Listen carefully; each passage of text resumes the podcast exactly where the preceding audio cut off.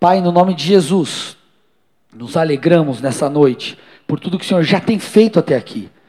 A tua presença, ela está em nosso meio e nós te pedimos que essa mensagem, ela não apenas quebre sofismas, que ela não apenas mude a nossa maneira de pensar, as nossas ações, o nosso comportamento, mas que o Senhor faça algo aqui no nosso meio, no que diz respeito a uma visitação.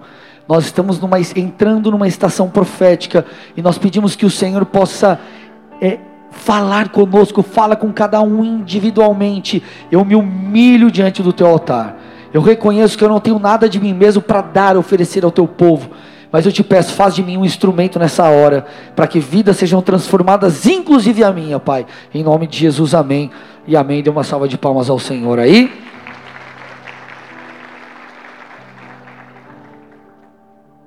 Queridos e queridas, estamos entrando em uma nova série de mensagens chamada 10 anos em 10 meses.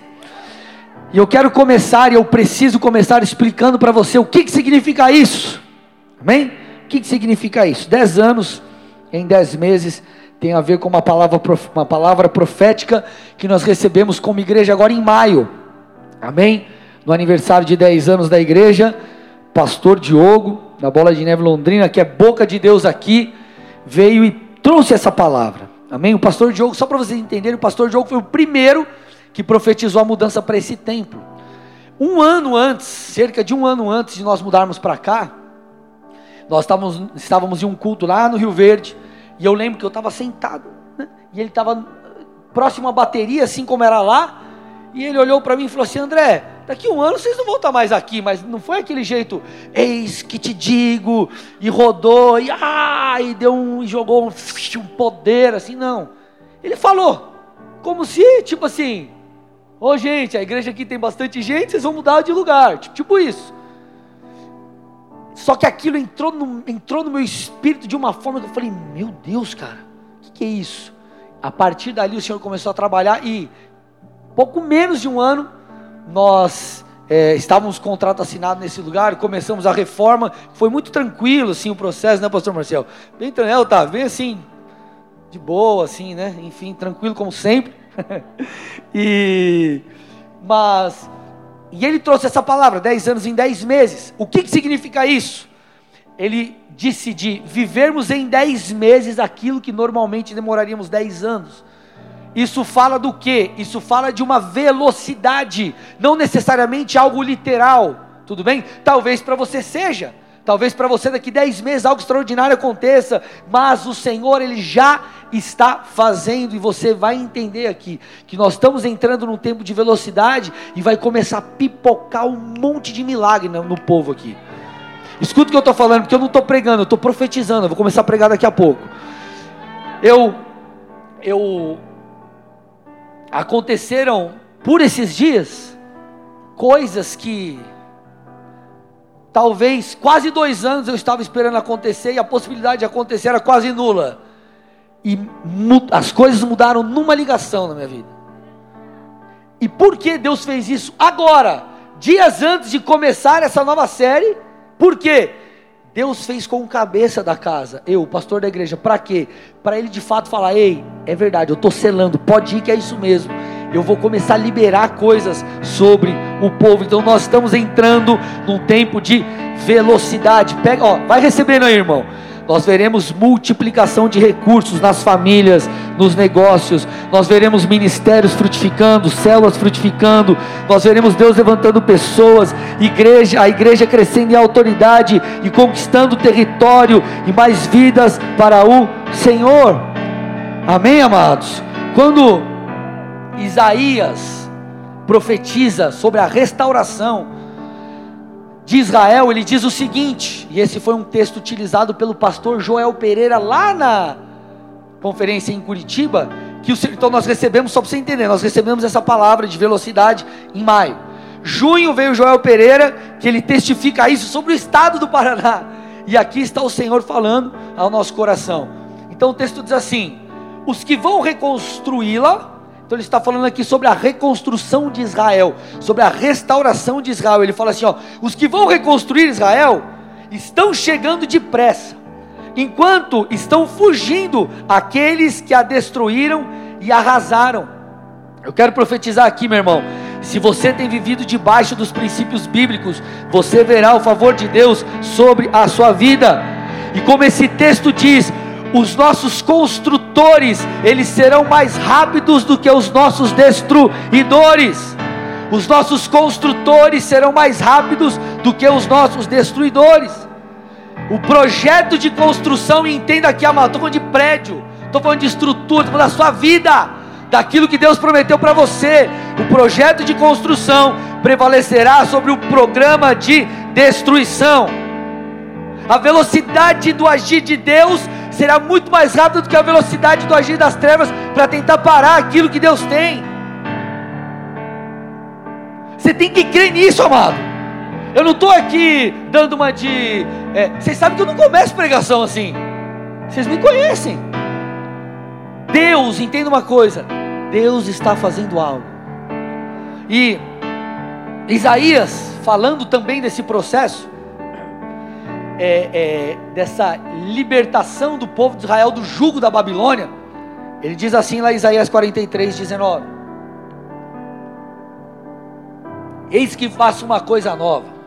Porque qual que é o contexto aqui para vocês entenderem?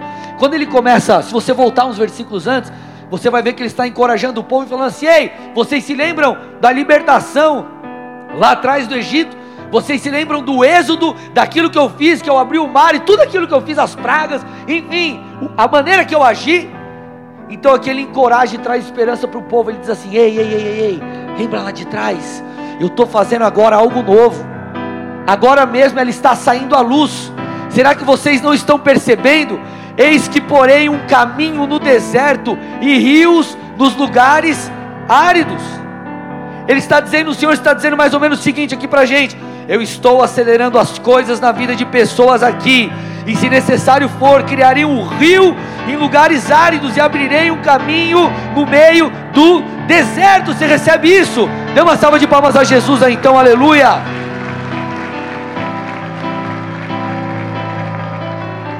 Agora eu vou começar a pregar, amém? Então nós estamos aprendendo aqui que há uma velocidade, há algo que o Senhor, algo que o Senhor quer, que, que o Senhor quer fazer. E qual que é o nosso papel? O nosso papel é nos posicionar. Qual que é a intenção dessa série? É te preparar para viver isso. Porque, amados, as promessas de Deus, elas demandam um posicionamento. Elas não se cumprem, ou elas não se cumprem apenas porque Deus falou. Exige algo, exige obediência. Por exemplo, por que, que Saul foi rejeitado como rei? Porque ele desobedeceu.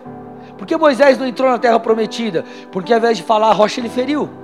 Então o que, que a gente percebe? Que viver as promessas, elas é, é, demandam um posicionamento meu e seu. E a ideia aqui é preparar a igreja, não apenas em mentalidade, em coração, mas em postura. Tudo bem, amados? E para eu e você chegarmos onde Deus quer que eu e você cheguemos, nós precisaremos entender o que o Senhor vai começar a falar a partir de hoje. Não só o que Ele tem falado, porque tudo é uma construção, mas o que o Senhor espera de mim e de você. E o que o Senhor quer que eu e você é, prestemos atenção hoje é o seguinte: sobre ou no fator descontentamento. O que é isso? Fator descontentamento. Todo mundo que rompeu, todo mundo que viveu, é, é, é, foi além, passou de alguma forma por isso, por esse descontentamento. Descontentamento, eu não estou falando no aspecto negativo, tudo bem, gente? Você vai entender que isso, obviamente, é algo positivo. Então, como exemplificar para você o que é esse descontentamento? Você já teve aquele, aquele sentimento, aquela sensação de que é, tá tudo bem, mas você fala, cara, é, tá tudo certo, tá tudo às mil maravilhas quando eu olho, mas parece há um vazio dentro de mim, parece que há algo a mais para eu viver. Quem já sentiu isso? Cara, aquela sensação, cara, parece que há algo a mais aquela sensação de tipo, tipo, tá bom, mas poderia ser melhor, aquela sensação de que, cara, algo além do que isso aqui que eu tenho visto. Esse é o descontentamento santo. Em nós há esse descontentamento como igreja. Amados, o que nós vivemos aqui como bola de neve em Colombo é incrível. O Senhor tem feito coisas poderosas. Você, olha, você começa a olhar as fotos, os TBTs que a galera posta. Esses dias o Vina, cadê o Vina? não sei se Vina está aí, postou a foto dele anos atrás. Senhor Jesus, misericórdia. Só que aí você olha tudo que Deus fez, você fala, meu Deus do céu. Você olha o Vininha hoje, pregador, todo, né, ah, né? Você olha as fotos lá de trás, né, Vininha? Fala, misericórdia. Mas o que Deus fez? E é Deus que faz, amados, amém? Glória a Deus, a gente só tem que ser disponível, procurar crescer e fazer a nossa parte. Então já é algo maravilhoso, porém, em nós, aquela, aquele desejo, aquela coisa de Deus, a gente não chegou no fim. Vocês sabem do projeto dos 10K, e eu vou, eu vou contar, eu, eu, eu contei muito tempo atrás como que aconteceu essa experiência, e eu quero compartilhar para encorajar você, numa experiência que eu tive em Londrina na conferência agora, que eu estive lá com eles. Eu, nós estávamos no Rio Verde, eu estava no ônibus indo para a igreja, e aí é, o Senhor falou mais ou menos assim comigo: Filho, você é, vê aquela impressão assim de 10 mil pessoas. Aí eu, Deus, isso é, isso é coisa da minha cabeça. Não, é coisa, aí a partir dali o Senhor, eu, cara, foi nítido, porque assim, você sabe, quando você tem, você tem um relacionamento com o Senhor, você sabe quando é Deus falando com você. E eu estava no meio do busão e Deus começou a falar comigo, filho, começou a falar, falar, falar. Aquilo me envolveu de tal forma que eu falei, cara, é Deus falando. Que Ele tinha esse, essa porção para nós como igreja. Até então aquilo ficou, e eu lembro que, é, acho que tempo, é, como já faz, sei lá, uns dois anos isso, é, eu lembro que o pastor Diogo ia vir na igreja e eu estava almoçando com ele, eu comecei a contar dessa experiência. Ele falou: Cara, para, para, para, para. Deus falou comigo que ele ia fazer em Colombo o que ele fez em Londrina. E qual era a palavra que Londrina tinha? 10 mil. Palavra que Londrina tinha. E ficou nisso. De lá para cá, a coisa é, foi caminhando e mudamos para cá e tudo mais. A igreja tem crescido. E aí, eu estava em Londrina nessa, nessa conferência. E eu estava tendo os meus momentos de desconfiança. Deus, veja bem, será? E eu falei, Deus, fala comigo. Preciso que o Senhor fale comigo. E estávamos nós lá, culto com o Felipe Parente rolando. Aí o Felipe Parente, vocês sabem como que o homem é, né? Aí o Felipe Parente pregando, chama, Diogo, vem aqui. E começou a falar da palavra que eles já tinham recebido lá atrás dos 10 mil. Não sei o que, bababá, bababá. E Deus está dando um manto novo para você. A gente sabe que mando fala de identidade, fala dessa, desse revestimento dos céus para viver isso. E ele chegou e botou, pegou, tirou assim a jaqueta dele e representando profeticamente botou no Diogo. O Diogo, puf, caiu na unção. E aí o, o Vinícius, o pastor Vinícius, que é o co-pastor, lá estava junto, foi segurar o Diogo. Aí o Diogo caiu, aí o Felipe Parente tuf, jogou o mano nele, ele caiu também. Só que antes dele cair, quem correu para segurar ele? Eu. Eu estava no canto assim, eu saí correndo. Igual os caras fazem comigo aqui. Às vezes não consegue. Né? Às vezes cai perto do. Os caras. Os entendidos entenderão. Aí, que, que acontece? Ele chegou e, cara, o que, que eu tenho a ver com bola de Londrina? Nada, eu fui chamado para pregar eu estava lá. Beleza. Aí, puf, Vinícius cai no chão. Aí o parente pega e tuf, joga, joga em mim o manto. Aí eu, puf, Ali já foi o quê? O que, que o Senhor estava falando? Ô, oh, criatura! Tá vendo essa palavra aí, ó? É para você também. Aí eu, o que, que eu fiz na minha incredulidade? Deus. Tipo Gideão, né? Será que dá para agora a lã ficar seca e ao redor olhar? Aí eu, eu assim, eu no canto, assim, tipo no cantinho ali, no, no púlpito assim. Aí o Diogo do meu lado, e eu fazendo essa oração o Diogo me cutuca e fala assim: Ô André, ô cara, você está vendo, cara? Você, o Felipe Parente liberou essa palavra com você aqui. Tipo assim, Deus o quê? Qual era a probabilidade de ele falar aquilo? Então Deus estava selando isso. Então eu quero que você entenda, amado, que isso não é loucura de homens, é um projeto divino. E nós temos para exemplificar essa história foi também contextualizar para você o que é os 10K, esse descontentamento santo e ele é extremamente necessário para que possamos ir além. Ninguém sai da zona de conforto se não estiver descontente com aquilo que vive. Por que, que você busca, por exemplo, fazer um curso, uma graduação, ou arrumar um segundo emprego, sei lá o que, para você ganhar mais dinheiro? Porque você olhou e falou, cara, eu não estou satisfeito com o que eu tenho, sim ou não? Então esse descontentamento, que é diferente de ingratidão, não estou falando de ingratidão, amém, amados? Nós temos que ser gratos a Deus, a vida foi Ele que nos deu, o pão que nós comemos é Ele que nos dá, tudo vem de Deus, amém, amados? O Senhor é aquele que nos abençoa, mas eu estou falando de um, de uma, de um descontentamento, é como se fosse uma gratidão misturada com um vazio, e muitas, algumas ou quem sabe muitas pessoas estão sentindo assim agora.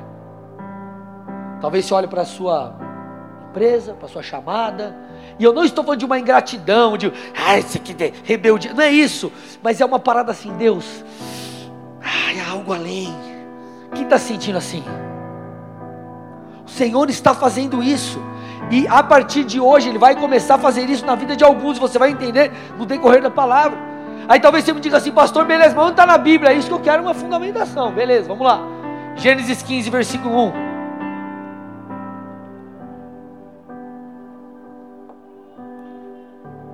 A Bíblia diz: depois destes acontecimentos, a palavra do Senhor veio a Abrão numa visão, dizendo: Não tenha medo, Abrão, eu sou o seu escudo e lhe darei uma grande recompensa. Olha aqui, amados, vamos lá.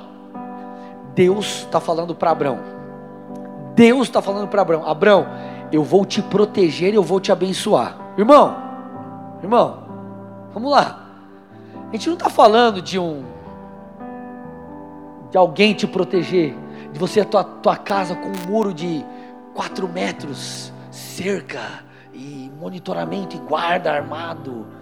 Tudo isso daí te dá proteção, mas Deus é uma proteção muito maior. Tudo bem, amados? É, ele está falando, o Senhor falando, eu vou te proteger e eu vou te abençoar. Imagina a expectativa que, que, que cara, se, imagina se você ouvisse isso de Deus. Quer ver? Ó, vamos lá.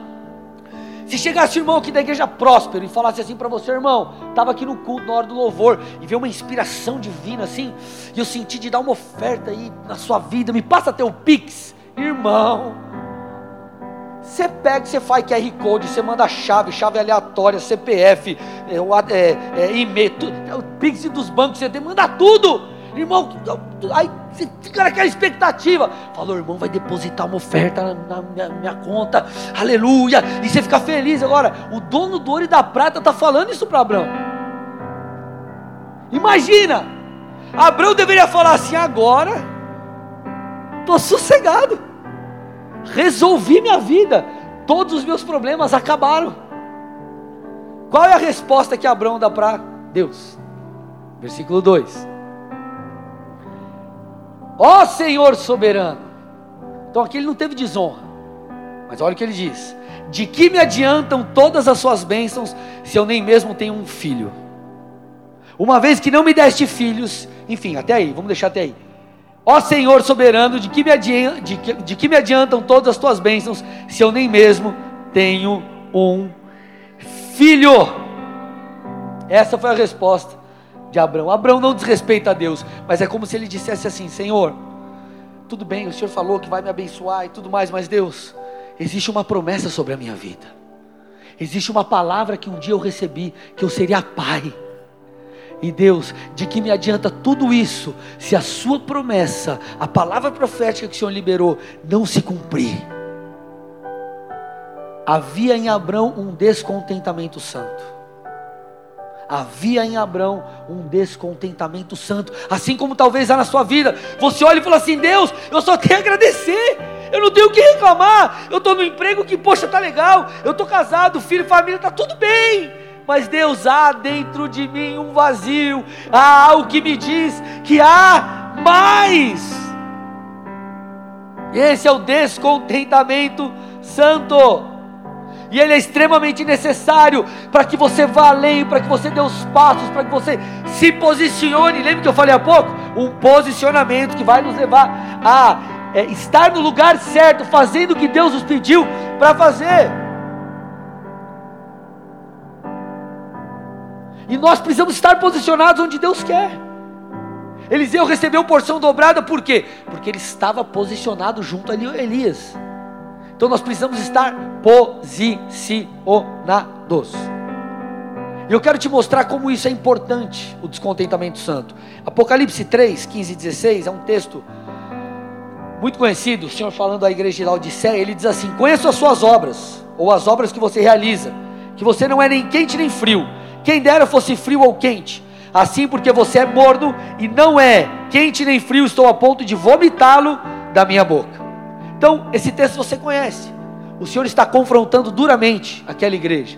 Só que aí muitos, ou poucos na verdade, poucos conhecem a sequência do texto, que diz assim: Você diz, sou rico, estou bem de vida e não preciso de nada.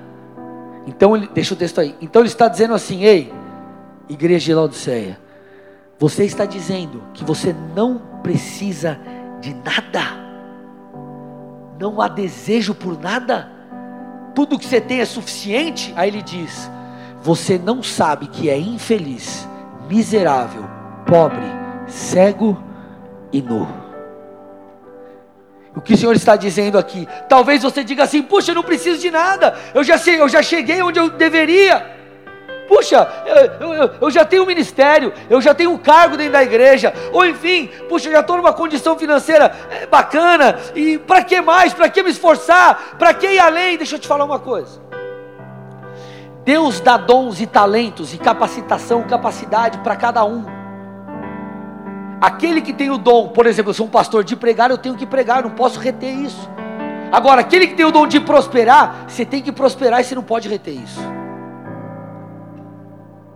nós temos que multiplicar dentro do nosso chamado, fazer crescer. Quer ver um exemplo? Pensa aí num escritor que você gosta, escritor que você gosta, que abençoou aí a sua a sua caminhada com Deus. Pensou? Legal? Imagina se esse escritor dissesse assim: "Ah, eu já escrevi, sei lá, tantos livros, 10, 15, 20 livros, eu vou eu já fiz muito, eu vou parar de escrever. Se ele falasse isso para você, tivesse sentado na mesa, o que, que você diria para ele? Para, você é louco? Você tem que compartilhar aquilo que Deus te deu, você tem que botar para fora, você tem que usar o seu dom, você tem que servir o rei, você tem que servir o reino. Agora eu te pergunto, por que você não faz isso também? Por que, que eu estou te falando? Porque tem muita gente retendo.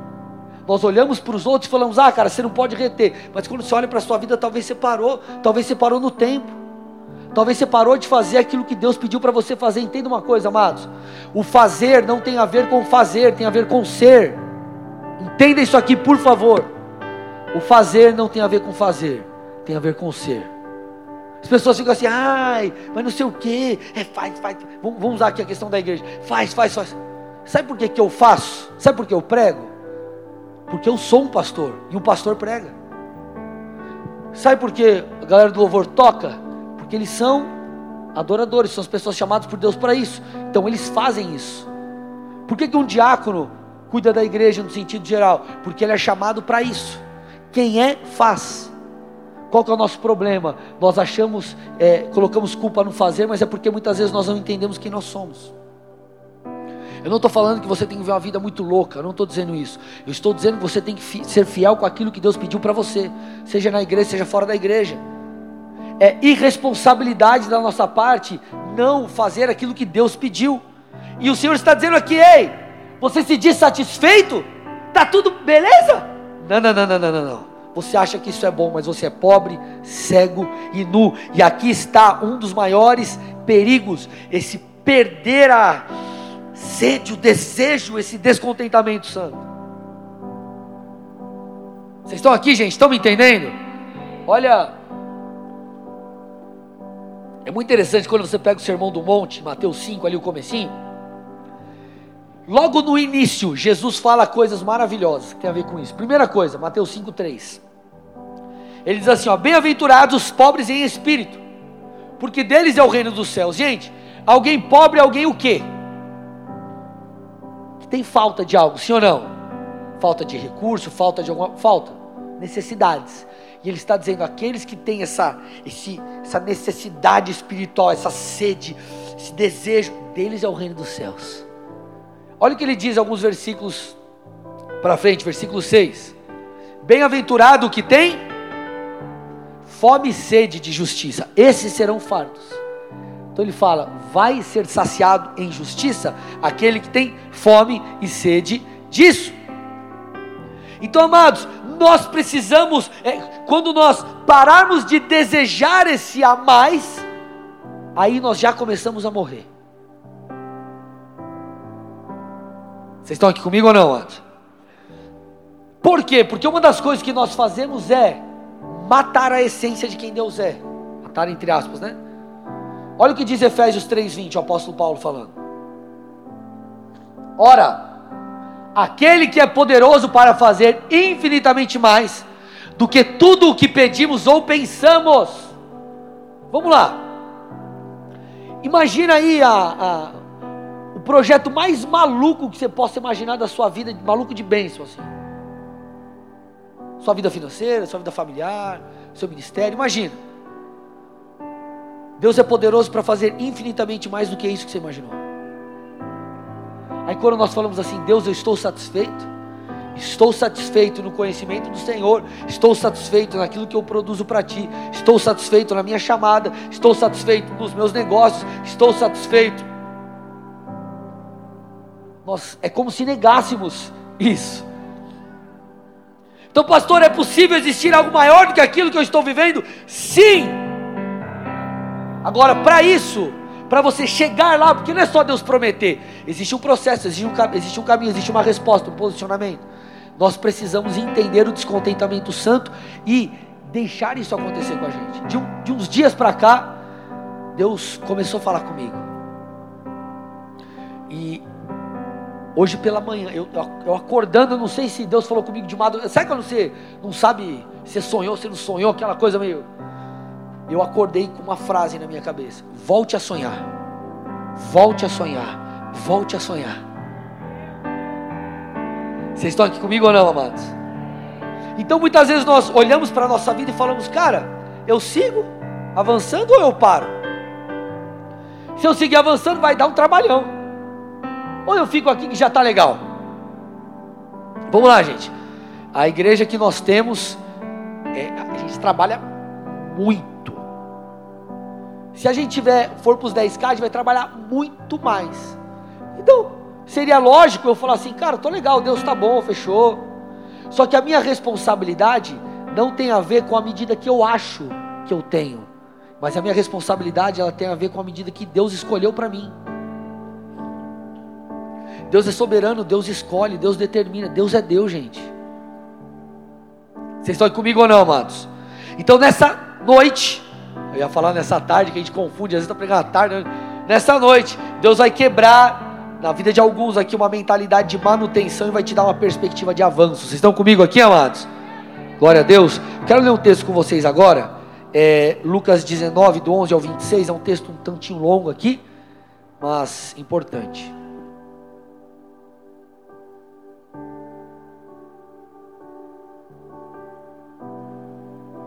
Olha lá, Lucas 19, 11 a 26. Ouvindo eles estas coisas, Jesus contou uma parábola, visto estar perto de Jerusalém, lhes parecer que o reino de Deus havia de manifestar-se imediatamente. Por isso Jesus disse: Certo homem nobre partiu para uma terra distante, a fim de tomar posse de um reino e voltar. Chamou dez dos seus servos e confiou-lhes dez minas e disse-lhes: Negociem até que eu volte. Tudo bem, gente, até aqui?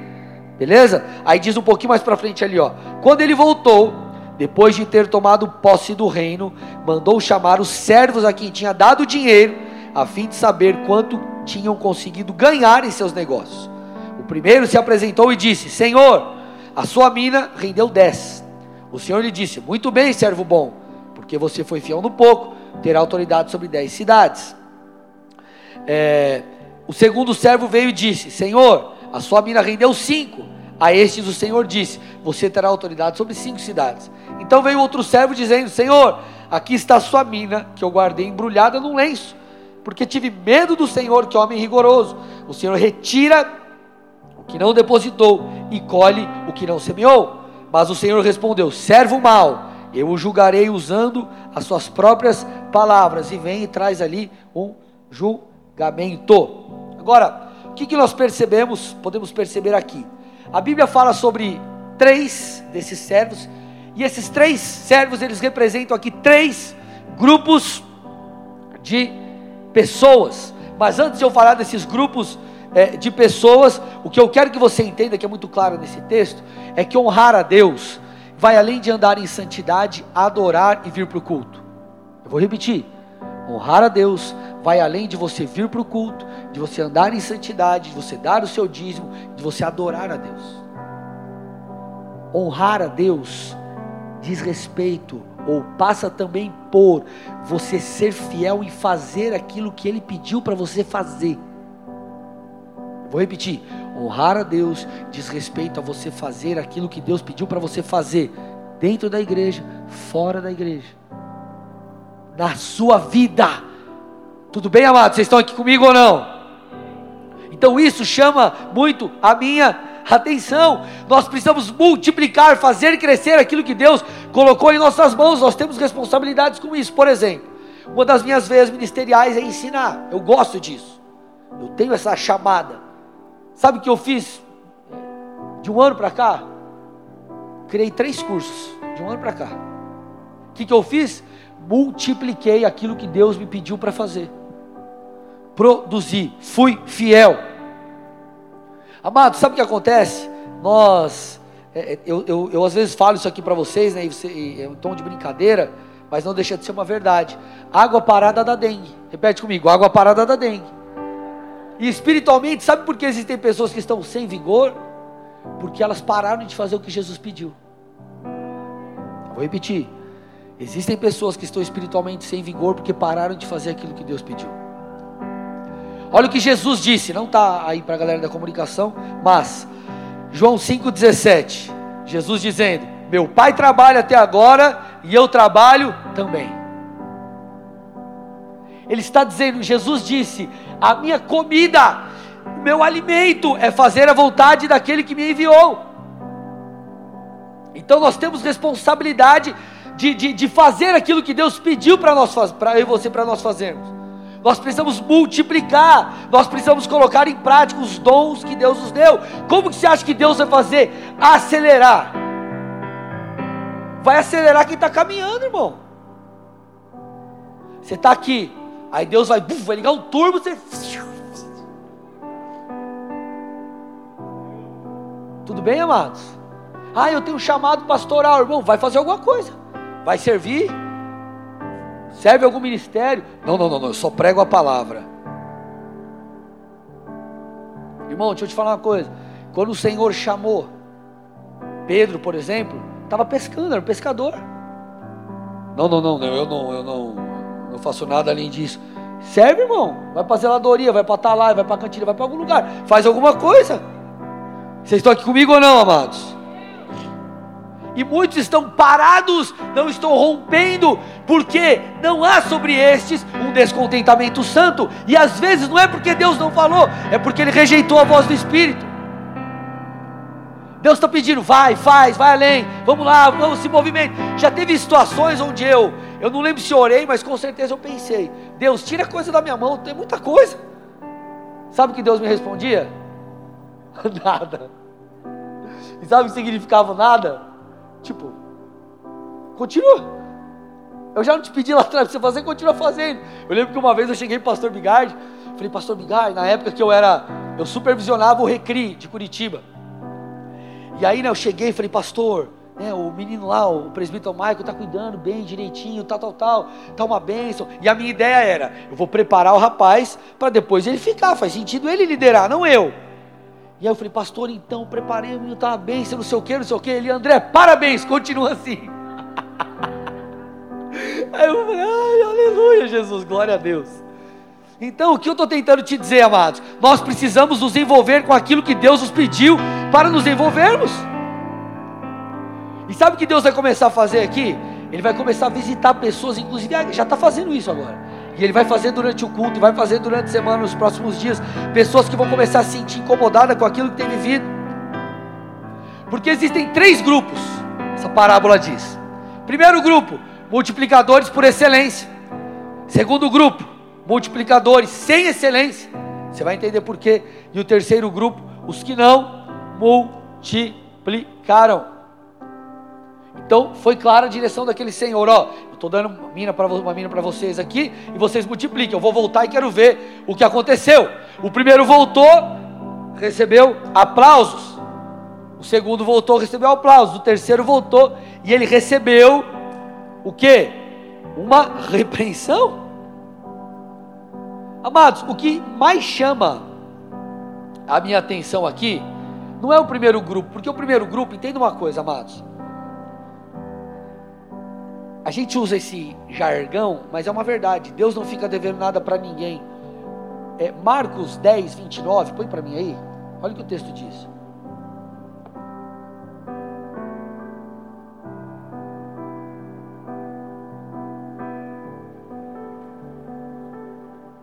Olha lá. Tem pessoas que falam, ah, eu gastei, desgastei minha vida por evangelho amado. Eu larguei minha carreira, eu dei uma bica nas minhas coisas e fui servir Deus na obra. E você acha que às vezes, quando nós fazemos coisas assim, nós, vamos, nós não pensamos, cara, o que vai ser da minha vida? Como vai ser? Como não vai ser? Olha o que a Bíblia diz. Jesus respondeu: Em verdade lhes digo, que não há ninguém que tenha deixado casa, irmãos, irmãs, mãe, pai, filhos ou campos, por minha causa e por causa do Evangelho que não receba já no presente cem vezes mais casas, irmãos, irmãs, mães, filhos e campos, com perseguições no mundo por vir a vida eterna. Ele está falando o quê? Quando nós fazemos o que Jesus nos pediu, servimos ao Rei, ao Reino, dentro fora da igreja, fazemos o que Jesus nos pede, nós não apenas teremos recompensas eternas, mas as recompensas também aqui recompensas também aqui. Então, o camarada que está no grupo 1, glória a Deus, está honrando o Senhor, e o Senhor ele vai mover sobre a sua vida, vai prover, vai fazer o que tiver que fazer. Acabou, não se preocupa. Tudo bem? O grupo 3 é o grupo que precisa se arrepender. Né? Enfim, agora o que me preocupa aqui mais é o grupo 2. Pô, pastor, como assim o grupo 2? Primeiro grupo, 1 um virou 10. Parabéns, glória. O segundo não fez nada, foi repreendido. O, o terceiro, né? O segundo ele, ele fez cinco, ele não fez dez igual o outro. Ambos tinham a mesma condição, receberam a mesma porção. Agora a pergunta é: por que, que o servo número dois, que representa esse grupo dois, só fez cinco, não fez dez? Por quê? Será que ele não tinha a estratégia correta? Será que faltou a ele sabedoria? O que será que aconteceu? Como que ele, por que, que ele não chegou lá no 10? Talvez um dos motivos, e entenda que eu estou jogando lá, mas isso é para nós. Será que esse camarada não desacelerou no meio do caminho? Será que ele não parou no meio do caminho, não se deu por satisfeito no meio do caminho? Para que 10? Para que acelerar mais? Para que me esforçar mais? Cinco já está bom. Isso, queridos, fala de pessoas que deveriam é, é, é, buscar um banquete, se contentam com as migalhas.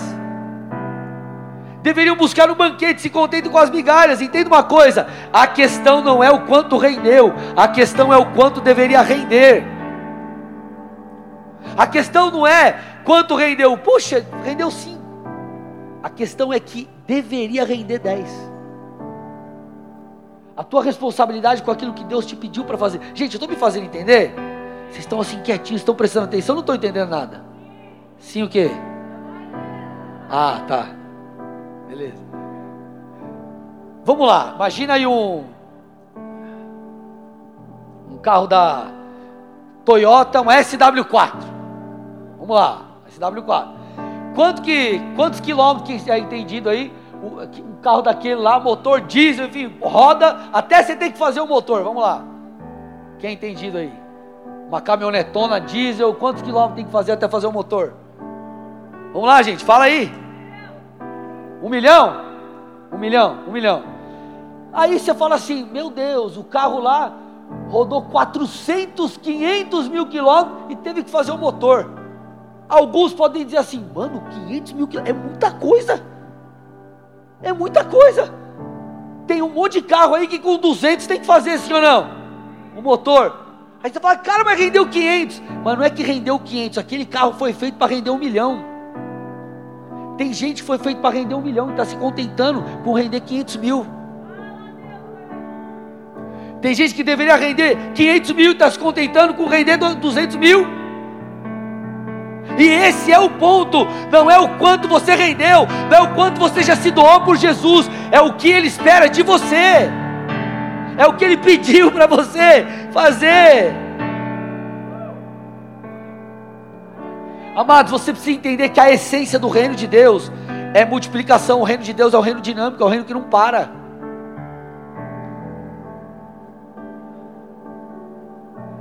Quando você vê até, vamos lá, Eli, profeta Eli e sua família, os caras pisam na bola, falcatrua, cara sem vergonha mesmo, sacerdote lá. O que, que acontece? Os camaradas morrem, o juiz de Deus sobre ele, e fica, fica sem alguém lá ou não? Não, Deus levanta. Por quê? Porque a coisa não pode parar. Jesus morreu, e agora acabou para Jesus, acabou. Morreu Jesus. Jesus morreu propositalmente, veio o Espírito Santo que habita em mim e você, nos ensina, nos unge, nos direciona, e a igreja de Cristo está aí. O livro de Atos continua sendo escrito através da minha e da sua vida. O reino de Deus é o reino que não para. Você precisa se mexer, meu irmão. Dê uma salva de palmas a Jesus.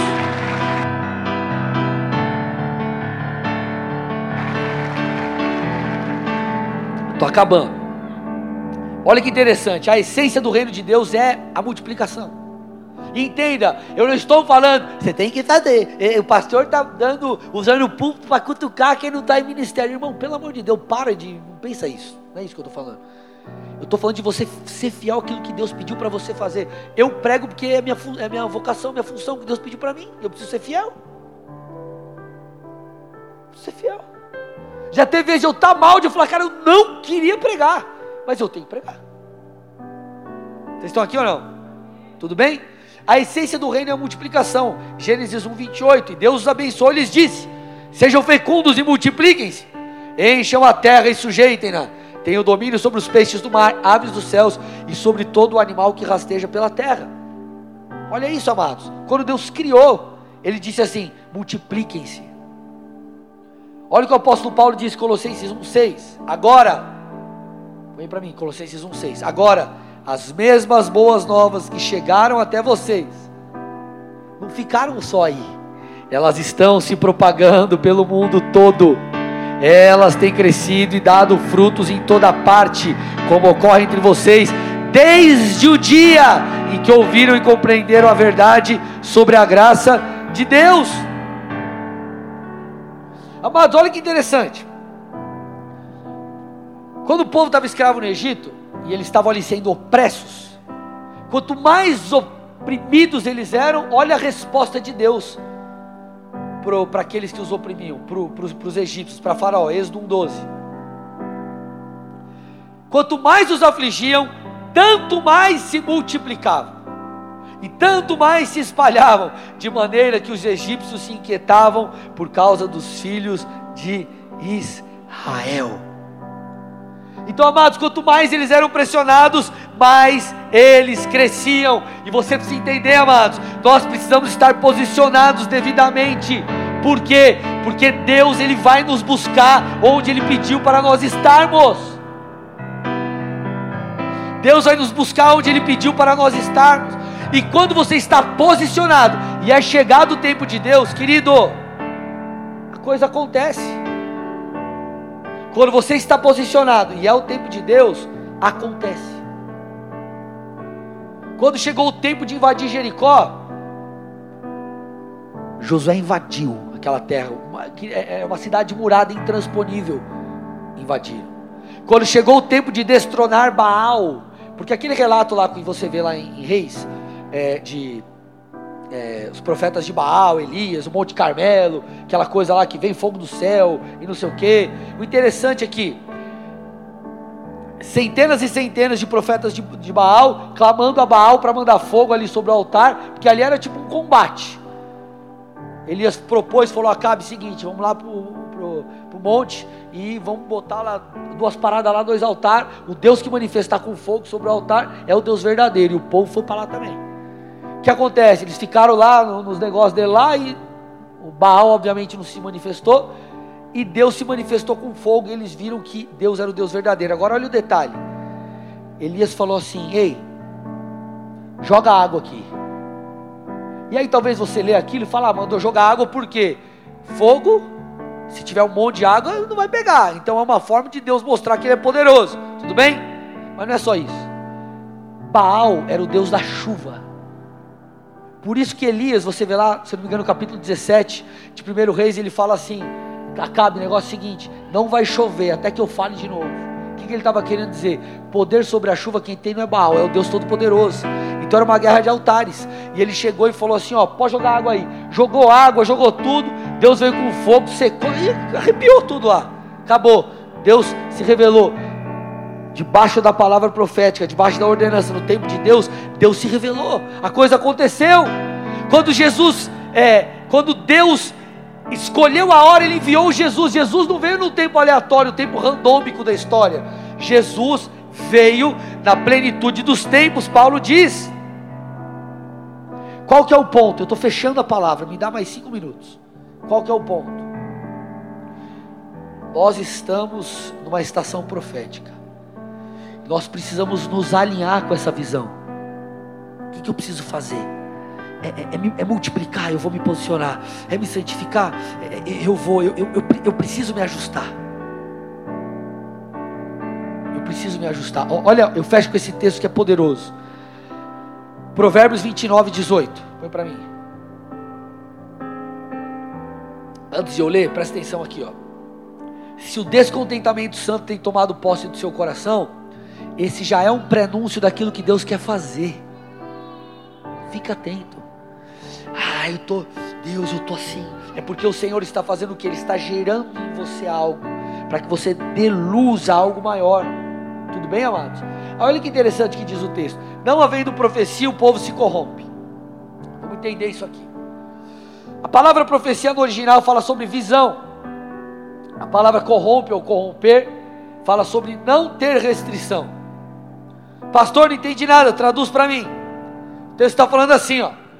Quem não tem uma visão acaba seguindo o seu próprio caminho. Você não é direcionado, não tem uma restrição, ó, vai por aqui. Quem não tem uma visão acaba seguindo os seus próprios caminhos. Sabe o que Deus está fazendo aqui?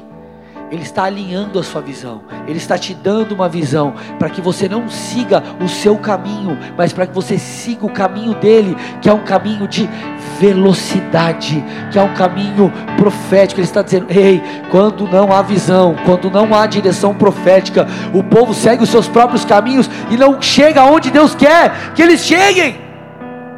Amado, presta atenção no que eu estou dizendo. Deus vai visitar pessoas aqui hoje. Deus vai começar a falar com você. Ele vai começar a gerar um descontentamento santo para quê? Para você se ajustar no caminho. E aí você vai, obviamente, caminhar por essa rota, seguir esse GPS divino, para que você chegue onde Deus quer. Só que o Senhor está dizendo: ei, se não tiver visão, se não tiver direção profética, você seguirá os seus caminhos. E os seus caminhos não são caminhos necessariamente de vida. Então o Senhor está gerando em nós um descontentamento santo. E nós precisamos nos posicionar. É tempo de posicionamento, amado. É tempo de ser encontrado fazendo aquilo que Deus pediu para você fazer. Ser encontrado fazendo aquilo que Deus pediu para você fazer. Feche seus olhos, cubra sua cabeça em nome de Jesus.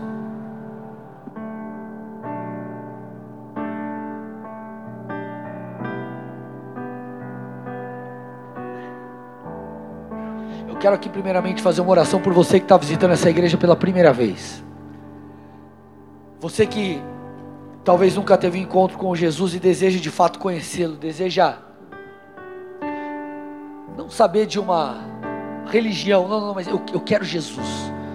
Pastor, eu quero esse Jesus, eu quero essa plenitude, eu quero esse Deus que me ama, esse Deus que gera coisas no meu interior, esse Deus que me guia, esse Deus que me direciona, eu quero esse Deus. Se você é essa pessoa, eu quero te dar a oportunidade de ter um encontro real com Jesus. E para isso eu quero te pedir algo muito simples. Com toda a fé que você tem, põe a mão no seu coração aí agora. E repita uma oração comigo. Diga assim: Senhor Jesus. Senhor Jesus. Nessa noite. Nessa noite. Eu peço perdão. Peço perdão por todos os meus por pecados. todos os meus pecados. Te peço também. Te peço também. Escreve o meu nome. Escreve meu nome No livro da, no vida, livro da vida. E faça tudo E novo. faça tudo eu entrego novo. a minha vida Eu a ti. entrego a minha vida eu a quero ti. caminhar Eu quero debaixo caminhar da tua direção. debaixo da tua e, viver. E viver tudo aquilo tudo que o Senhor aquilo tem para mim. que o Senhor tem Em nome de mim. Jesus. Em nome de Pai, eu Jesus. entrego essas vidas a ti. Em resposta a essa oração, essa confissão, essa declaração, eu os abençoo.